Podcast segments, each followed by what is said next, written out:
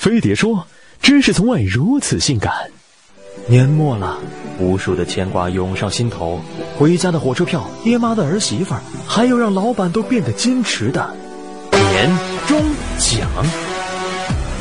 今年公司不景气，年终奖明年再发。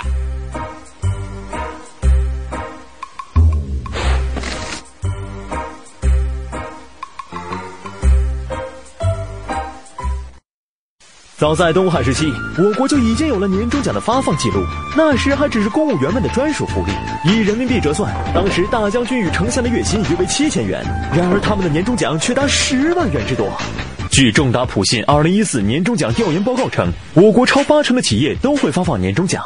其中百分之七十七的奖金在五千以上，上海地区最高，平均八千五百二十三元，深圳和北京紧随其后，分列二三位。从行业看，互联网金融业以平均近四万的年终奖，成为二零一四年新晋最土豪行业。IT 行业向来出手阔绰，以 BAT 三巨头为例，阿里巴巴开给应届生的平均月薪约为一万两千元，每年领十六个月不说，年末还有额外机会获得零至六个月不等的一次性奖金。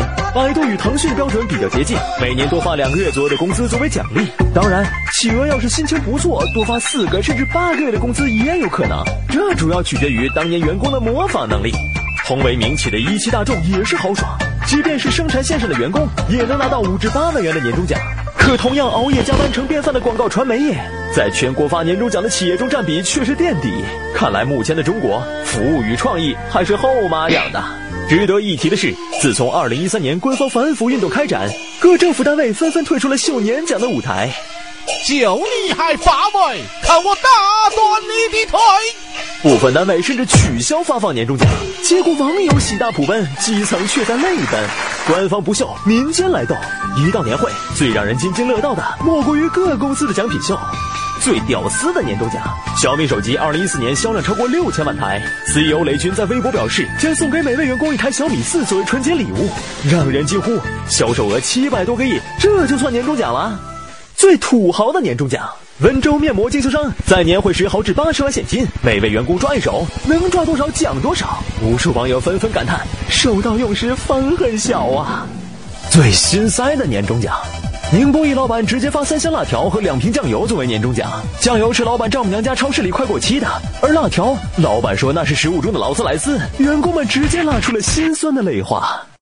最作死的年终奖，扬州有位洗车店老板曾承诺给每位员工五百元，爆发奖金当日，五百元却变成了一张两元彩票，引发三名员工不满离职。一切不以现金为基础的年终奖都是耍流氓。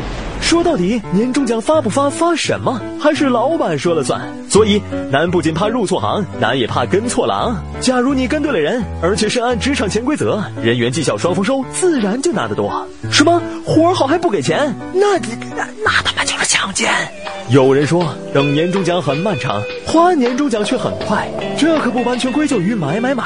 据调查，一半的城市青年都想用年终奖孝敬长辈，一个红包一卷炮，加上熊孩子来碰瓷儿，比剁手节还来的彻底。年终奖即便到手，也只不过是赞助。